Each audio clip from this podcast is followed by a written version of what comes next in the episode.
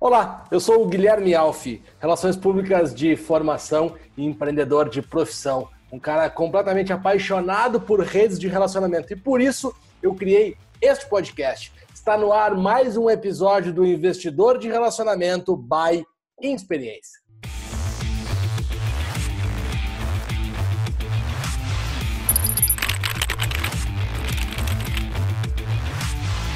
E vocês estão vendo, quem está assistindo pelo YouTube, porque esse podcast, gente, é muito importante. Ele está no YouTube, no Spotify, no Deezer, no Apple Podcast, em todas as plataformas. Mas o único lugar que ele está em vídeo é no YouTube. Então, caso você só esteja ouvindo ele, você pode assistir ele também. E eu peço que você vá até o YouTube para ver que eu estou com uma camisa, estou arrumado, porque eu não tenho nem roupa. Eu tive que pedir emprestado uma camisa para receber a minha convidada de hoje, diretamente da Europa, Daniela Escapim, minha amiga Dani, tudo bem? Tudo ótimo, Alf. É um enorme prazer estar tendo esse bate-papo com você. Que bom te ter aqui no nosso investidor de, de relacionamento para falar um pouquinho. Tô, tô bem apresentado? Tô, tô à altura para conversar contigo ou não? Você está sempre perfeito, imagina só. Não só para conversar comigo. Dani, a Dani é uma, uma grande amiga brasileira que já está morando em Portugal há um tempo. A gente vai falar de Portugal também. Mas, Dani, eu conheço, eh, não só conheço, como sou muito fã da tua história. Eu sempre gosto de é, aproximar os meus convidados de quem está ouvindo o podcast. Então, eu queria que você contasse um pouquinho de quem é, quem é a Dani, o que a Dani vem fazendo profissionalmente há tanto tempo, até a gente chegar aqui e conversar sobre os dias de hoje. Tá certo, Alf. Bem, a Dani é uma dentre tantas mulheres hoje que, que vive aquele sério dilema da mulher moderna, né, Alf? Que é o dilema de conseguir desempenhar com eficiência seus vários papéis, o seu papel de mãe, seu papel de esposa, de filha, de mulher e seu papel de profissional com uma carreira consolidada. Então, eu muito cedo eu descobri a missão da minha vida. Eu queria impactar a vida das pessoas através da educação um sonho que eu herdei, uma paixão que eu herdei dos meus pais, que eram dois educadores do nosso estado. E acabou que muito cedo, eu, eu e meu marido, eu sempre vou falar é, nós, porque foi um sonho que foi realizado a dois, é, nós construímos um projeto educacional que nos encheu de orgulho e que se tornou o maior projeto educacional do nosso estado. Qual que é o estado, para o pessoal saber? É o estado do Amapá. Amapá. Meu, meu querido estado do Amapá, isso mesmo. E a gente desenvolveu um trabalho muito bonito que, que nos deu prêmios em nível estadual, regional e nacional pelo bom trabalho que foi desempenhado que aliava a formação do aluno como um todo, não só a questão conteudista, mas a formação do aluno como ser humano, como empreendedor, como cidadão responsável do seu papel junto à sociedade onde ele, onde ele está inserido. E o resultado ele sempre vem. Eu sempre digo que quando a gente trabalha com afinco, com paixão e faz aquilo que nos traz encantamento, o resultado ele é sempre positivo. E foi isso que aconteceu. Né? Eu muito cedo ganhei, eu fui a primeira mulher no meu estado a ganhar o prêmio de empresária do ano, porque a instituição cresceu, ficou com 15 cursos de graduação, mais, mais de 10 cursos de pós-graduação. Só que chegou um momento que eu, eu sempre conto, Alf, que os propósitos da vida da gente eles mudam de acordo, de acordo com as circunstâncias que a gente vive. Então, naquele primeiro momento em que eu e o Carlos éramos só nós dois, aquele, aquela motivação de estar trabalhando 12, 13, 14 horas por dia num projeto que, que nos enchia de orgulho, era um. Depois da chegada dos nossos filhos, é, todo esse encantamento começou a se transformar numa, num, num, sentimento de culpa, de ansiedade, por sabermos que nós não estávamos desempenhando com eficiência o nosso papel de pais dos nossos queridos filhos, né? Aquela sensação, poxa, eu estou ajudando a educar os filhos de outras pessoas e não e tenho meus. tempo de educar os meus. Sim. E aí a gente deu uma grande reviravolta na nossa vida, nós vendemos o nosso negócio, mudamos para Brasília num primeiro momento, é, para dar mais qualidade de vida para os nossos filhos também. E foi quando eu entrei na experiência, muito prazer, sou aí colega speaker, colega do Alf, de um grupo maravilhoso né, de palestrantes que a gente tem aí na experiência. E depois decidimos ir para mais longe um pouquinho. Há três anos nós estamos morando em Portugal, também com esse propósito de vida, que foi o nosso propósito que nós elegemos para o momento, de conseguir oportunizar para os nossos filhos um leque amplo né, profissional de, de vida, de, de expectativas, de oportunidades. E a gente está aqui em Portugal esses três anos. Que legal. Vou querer saber um pouquinho mais dessa vida de, de Portugal, mas eu queria voltar lá no, no começo, Dani, é, e te perguntar, porque assim, é muito difícil, né, a gente conhecer alguém que teve uma, uma instituição de educação com tanto sucesso como você e tal, não é toda hora que a gente, que a gente encontra, porque é, eu sempre falo assim, algo, quando as coisas são grandiosas, e acho que uma instituição de ensino é algo grandioso, não só pela sua função na educação, mas é algo, né, é um negócio grandioso, assim, como vocês fizeram na prática para colocar em pé uma instituição, né, uma faculdade em pé? Deve ter sido um, um longo caminho. Foi um longo caminho, acho que aliado a uma vontade enorme de acertar, uma vontade enorme de fazer as coisas bem feitas, né? É, nunca esperando o retorno financeiro, mas esperando a realização de fazer algo que nos enchesse de orgulho. Eu acho que isso é o ponto principal.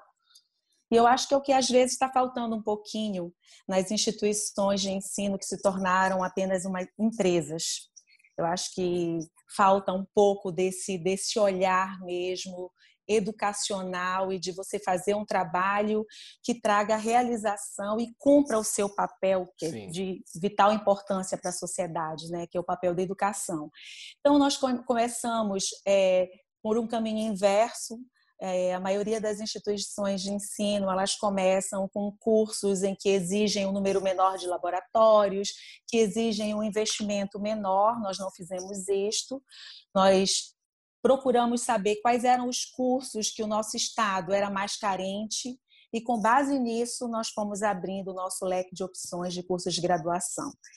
E isso, no fim, foi o grande diferencial, foi o que tornou a maior instituição a ser a maior instituição do Estado, foi esse leque de cursos que não, não existiam, todos pioneiros praticamente, e com necessidade de trazer profissionais de fora, porque nós não tínhamos profissionais formados.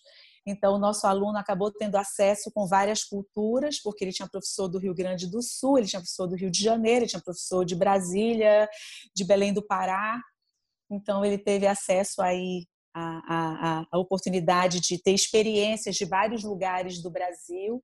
E nós formávamos um grupo assim muito jovem de pessoas que às vezes estavam ingressando no mercado de trabalho, mas estavam ingressando sem vício nenhum e com muita Sim. vontade de acertar. Com brilho no olho. Eu acho que te ouvindo falar assim, é Dani, é, te ouvindo falar, eu, eu consigo perceber que você está falando de algo que eu considero muito importante nos negócios e em relacionamento. Isso isso também é muito fundamental, que é o tema desse podcast, que é alma. Eu consigo te ver falando da SEMA com alma, uma, por mais que né, seja uma empresa de educação e tal, e também vise seus lucros, está tudo bem, mas tinha uma alma verdadeira por trás, né? Sem dúvida. Eu acho que é o que está faltando, não só nas, nas empresas educacionais, mas de forma geral é as pessoas conseguirem atuar numa área em que elas realmente têm esse encantamento, em que elas façam aquilo com gosto, com prazer, e não apenas visando lucro ou visando é, uma oportunidade profissional.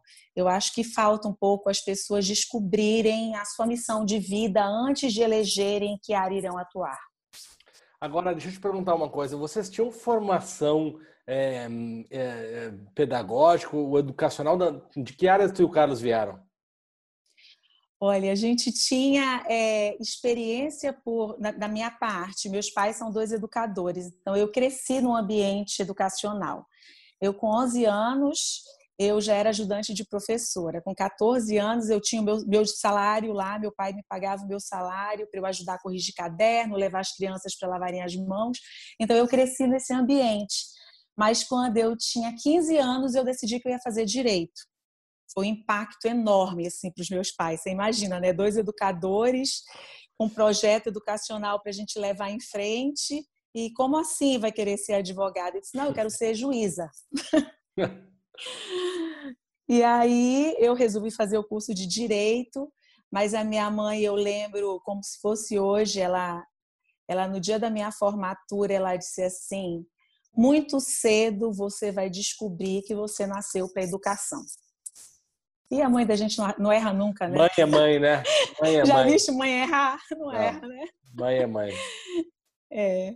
E aí, e o Carlos, ele é formado em filosofia e também em direito. Foi por causa do curso de direito que a gente acabou se conhecendo, porque nós acabamos trabalhando no mesmo escritório de advocacia. E de lá, nós, em pouco tempo, nós casamos. Casamos em três meses de namoro. Três meses? é.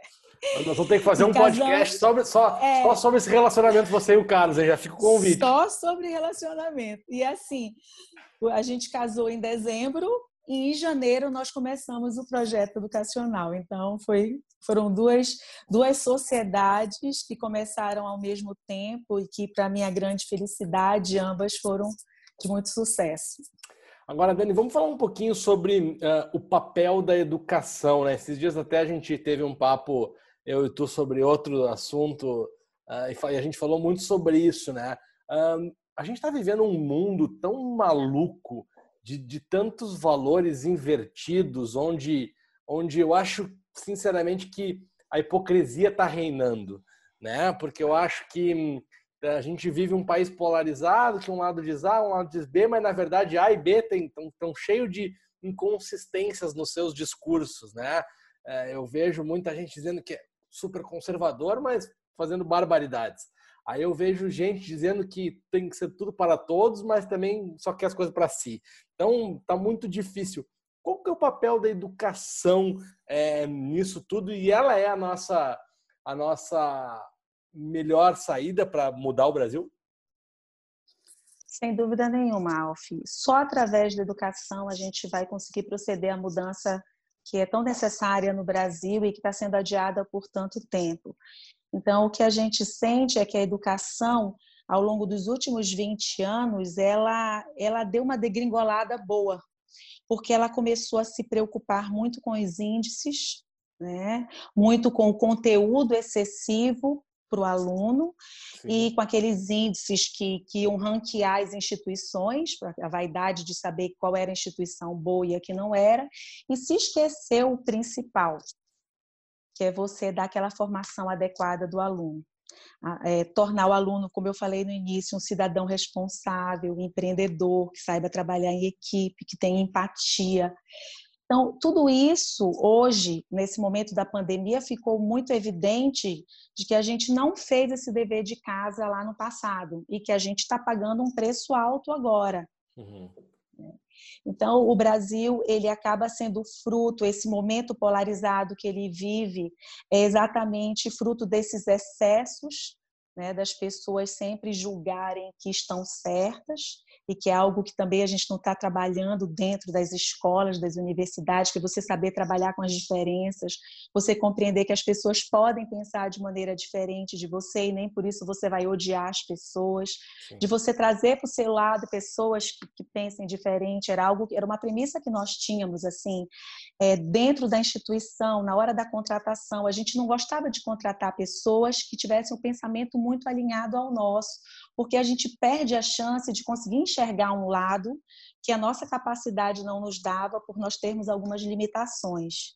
Então, eu acho que falta isso, sabe, Alf? Eu acho que falta a gente parar, começar a separar, ver o que é a espinha dorsal da educação. Isso aqui deve ser dado em sala de aula pelo professor. Todo o resto um clique do aluno, o aluno que tem interesse, o aluno tá... hoje a informação está tão fácil, né, Alf? Então tem coisas muito mais importantes que precisam ser ministradas dentro da sala de aula, porque hoje os pais estão fora, eles não estão conseguindo dar aquele acompanhamento para o filho e a escola também não está cumprindo o seu papel. E aí a gente está tendo aí um Brasil do jeito que a gente está.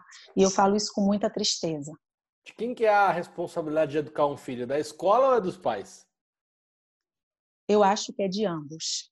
Eu acho que é de ambos. Eu acho que é só a união Perfeito. pais e escola é que vai, vai tornar o aluno com a formação realmente adequada como deveria ser. Os pais passaram tanto tempo, né, sem querer entrar na escola, se afastando da escola. Agora com a pandemia, uma educadora de Londrina falou isso. Eu achei super interessante. Ela disse assim: ah, os pais se negaram a entrar na escola. Agora com a pandemia, a escola foi obrigada a entrar dentro dos lares, né? Sim. Foi o que aconteceu. É, talvez seja mais a, a pergunta ela é capciosa pro, propositalmente, né? Porque talvez seja mais não precisa ser ou, né? A gente precisa trocar o ou pelo e né? E. Se a gente trocar o ou pelo e, talvez fique um pouco mais fácil. Agora, Dani, você, você o Carlos tinha uma instituição muito bem, fazendo muito sucesso, né? É uma vida de muito trabalho, mas também uma vida numa zona de conforto, mas ainda com muito para crescer, decidiram largar tudo. Como é a sensação de largar tudo? Dificílima, Alf. Ah, para você ter uma ideia, depois que nós vendemos o negócio, eu perdi 10 quilos, entrei numa depressão, que você não imagina. Minha mãe chegou com Carlos e disse assim: tira a Daniele daqui, porque senão ela não vai aguentar. Porque foi um impacto tão grande na minha vida. E engraçado que eu e Carlos, a gente, o nosso time é bem diferente, né? Sim. Eu fui para o fundo do poço no primeiro momento e eu, eu me questionava, eu dizia assim, gente, como é que pode o Carlos não sentir, porque a sensação que eu tinha era de que ele não tinha se importado com a venda da instituição. Sim. Ele sempre muito frio. Eu dizia, tu não pensas? Ele dizia, não, eu não penso. E eu, assim, sem poder abrir os documentos, sem olhar fotos, sem, sem olhar nada que me lembrasse. Porque... Entre aspas, um luto, um luto. Sim, um luto. E assim, depois de dois, três anos, eu senti que eu me recuperei, eu, eu cheguei à conclusão de que a nossa decisão foi uma decisão acertada. E aí, depois de um tempo, o Carlos foi para o fundo do poço. E, e, talvez tenha sido bom os dois não terem ido no mesmo momento, porque um pôde dar o apoio necessário ao outro. Sim. Né?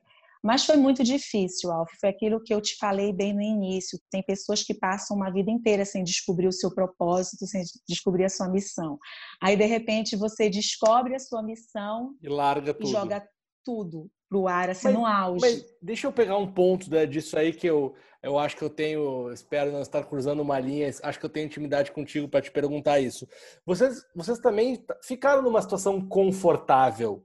Foi um jogar tudo pro alto numa situação confortável, né?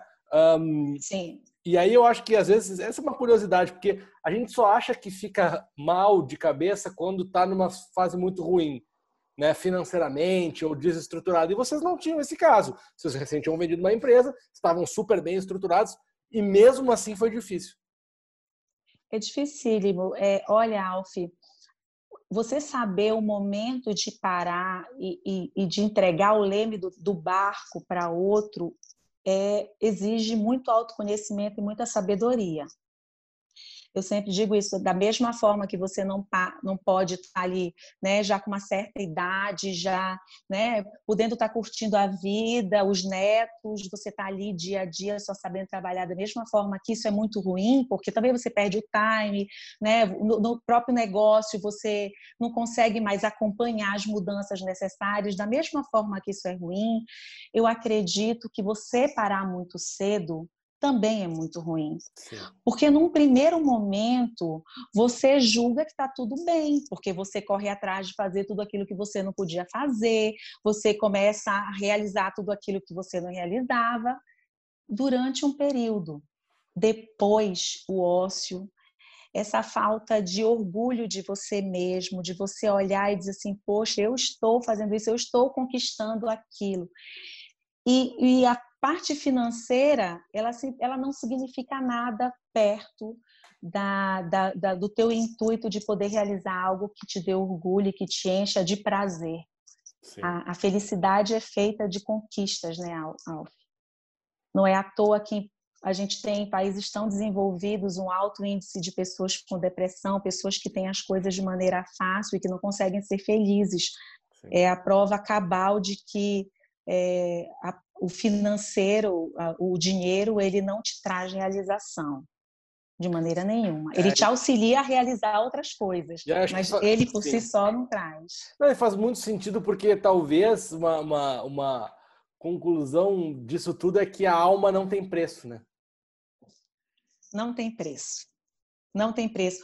Hoje eu olho para trás assim, Alf, e eu digo assim, já, e já falei isso para o Carlos várias vezes. Eu falei como nós fomos vaidosos na época da venda da faculdade.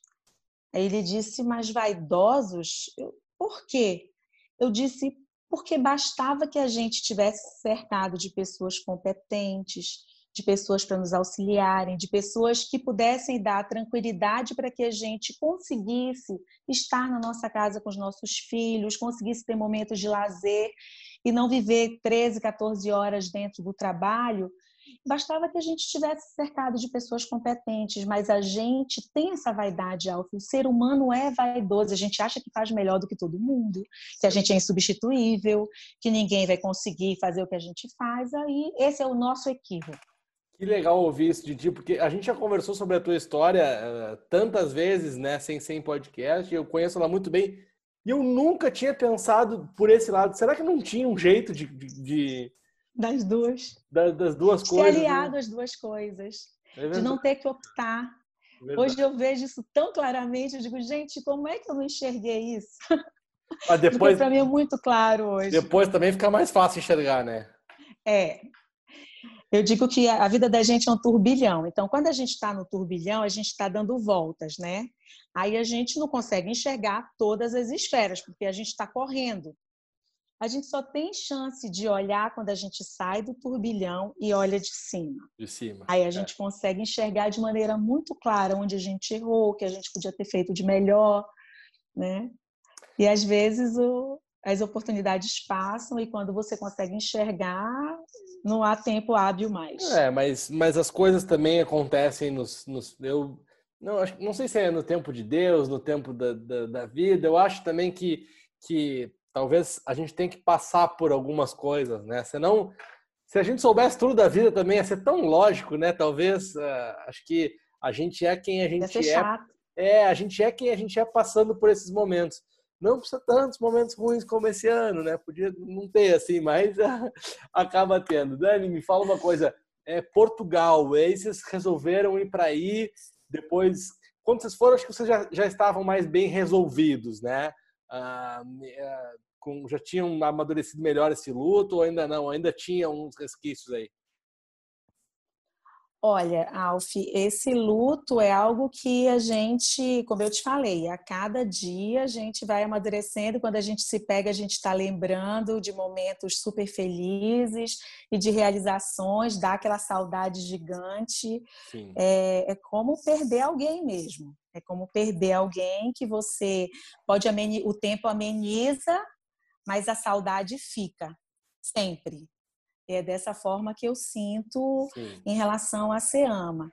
Agora, Portugal foi, foi, foi engraçado, que foi uma decisão meio rápida demais que nós tomamos também, porque quando nós vendemos o negócio lá atrás, o Carlos já queria que a gente estivesse vindo morar para a Europa. E eu falei: não, Carlos, calma, tenho os meus pais, eu sou assim muito apegada com a família. Vamos fazer assim: vamos para Brasília, que eu já tenho uma irmã que mora lá e Brasília tem uma qualidade de vida muito boa e depois lá na frente a gente decide. E assim nós fizemos. E Brasília foi uma maravilha. Eu amo Brasília de paixão, para mim é a minha segunda terra. Sinto muita saudade de voltar para lá. Fiz amigos maravilhosos em Brasília, fomos super bem recebidos. E em Brasília, o Fabrício foi, gerou a oportunidade de eu entrar como speaker da experiência, que também é uma oportunidade que eu valorizo muito. E aí o Carlos começou a inculcar com Portugal desde a vinda do irmão dele para cá, que fez altos elogios a Portugal. E na época eu dizia: calma, calma, deixa passar os 15 anos da Carlinha, depois a gente vê.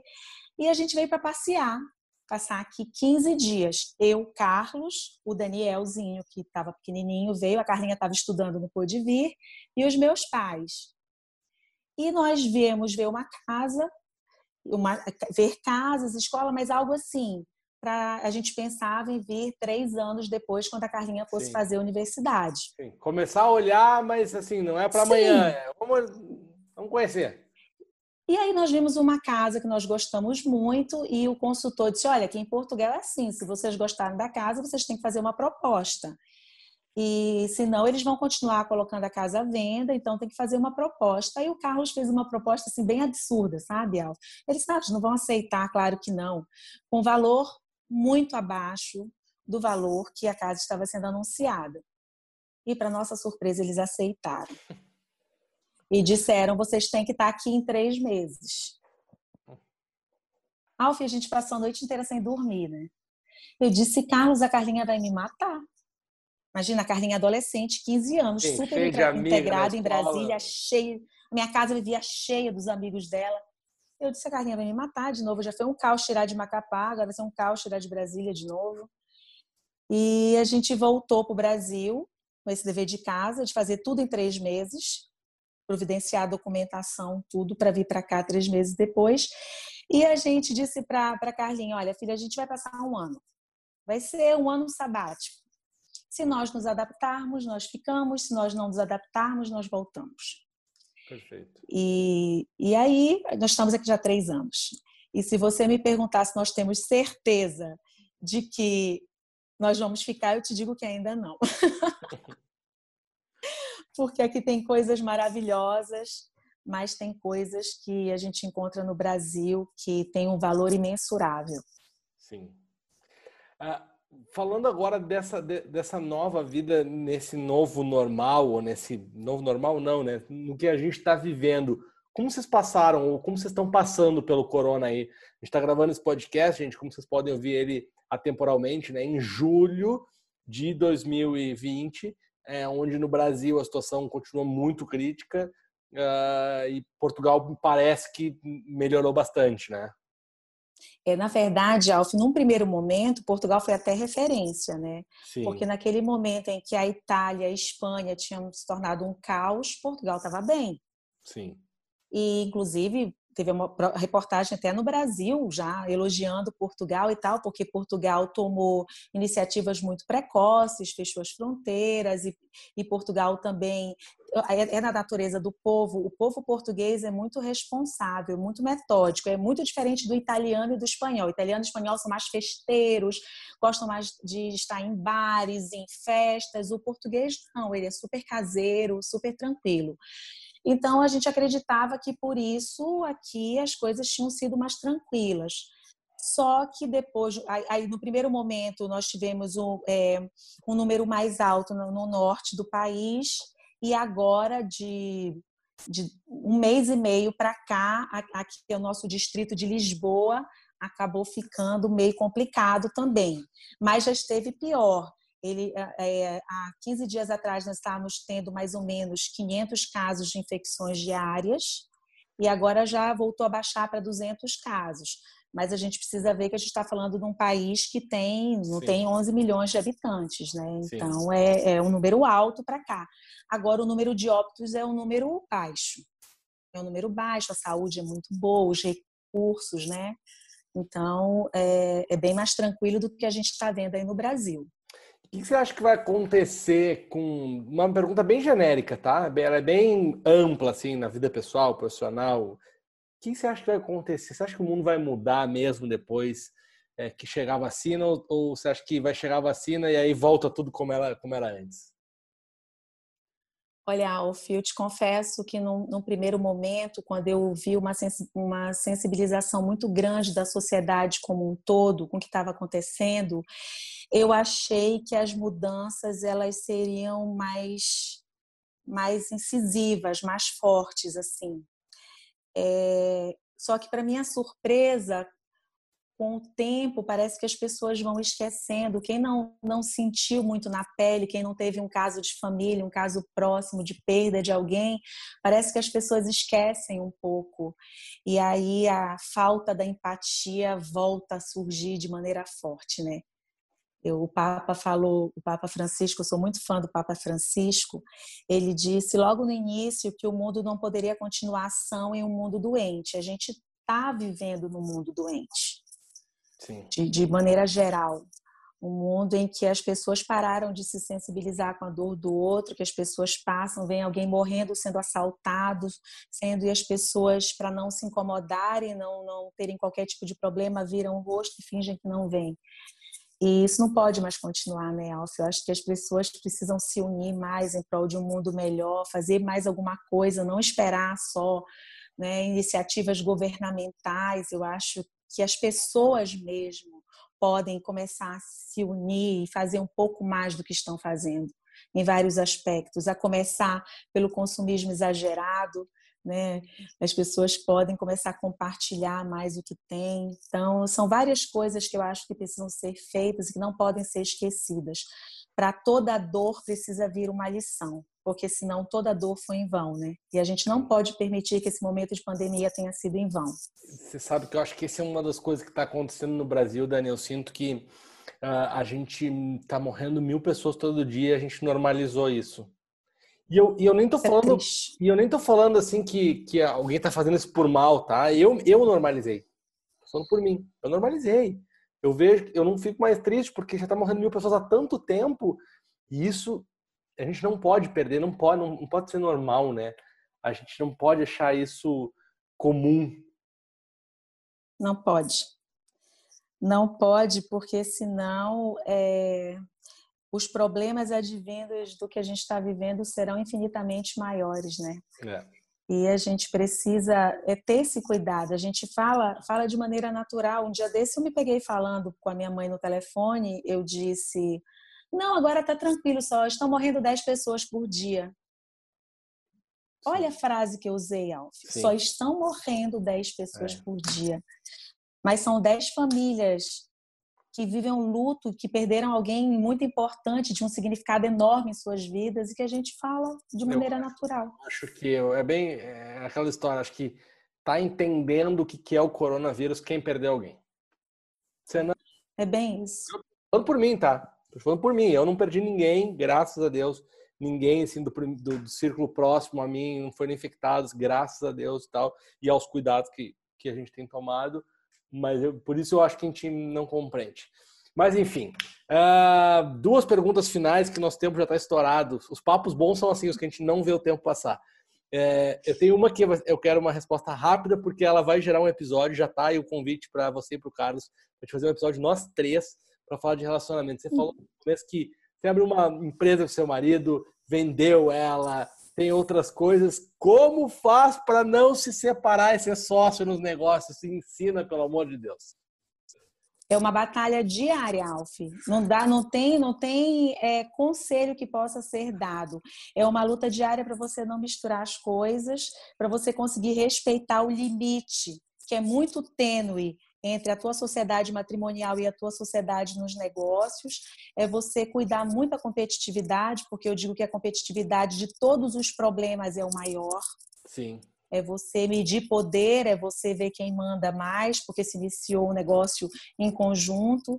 E isso é uma luta que você precisa travar diariamente. Nós erramos muitas vezes, nós sofremos, nós choramos, mas nós vencemos essa batalha diária porque a gente conversava muito, a gente procurava se compreender, até que chegou o um momento que a gente viu que todo aquele sucesso era fruto do trabalho dos dois. Sim. Porque a gente se completa demais, Alf. O Carlos tem habilidades que eu não chego nem perto de ter.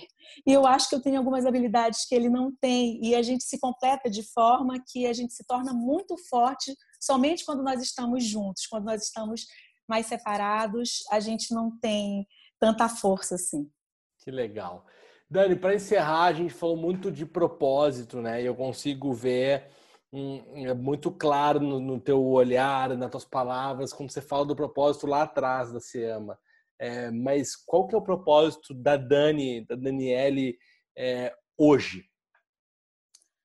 O propósito da Daniele hoje é definitivamente conseguir equilibrar a balança da sua vida. Porque a Daniele teve uma balança totalmente desequilibrada na época da SEAMA, pesando só para o trabalho, e está há vários anos com uma balança desequilibrada só para o lado da família, e precisa dar uma reviravolta, ter novo, novas oportunidades, novos horizontes e conseguir ter uma vida mais completa, com plenitude, e para isso o equilíbrio é fundamental. Que maravilha. Dani, obrigado pelo papo, obrigado pelo teu tempo. Uh, já estava horas para te fazer esse convite, obrigado por ter aceitado esse convite. Já está convidada para fazer mais um episódio de Madei com o Carlos, que a gente vai falar de relacionamento matrimonial, mas eu adorei o nosso papo de hoje. Eu que te agradeço a oportunidade de contar um pouquinho da minha história, compartilhar aí com as pessoas que te ouvem, que te assistem, né, um pouquinho do que a gente tem para contribuir e vai ser ótimo. E já te adianto que esse papo com o Carlos vai ter muita roupa suja sendo lavada, mas eu te garanto que as pessoas vão se enxergar na gente, porque eu acho que todo casal que trabalha junto passa por isso. Muito bom. Dani, qual que é o teu Instagram para a galera que quiser te seguir, acompanhar os seus conteúdos, o que, você está fazendo em Portugal? Deixa o teu Instagram para a galera aí. Arroba Dani Escapim. Dani Escapim. Então tá, Dani, um beijo. Gente, quinta que vem a gente está de volta com mais um episódio do Investidor de Conteúdo by Experiência, segunda temporada. Valeu! Tchau, tchau. Obrigada.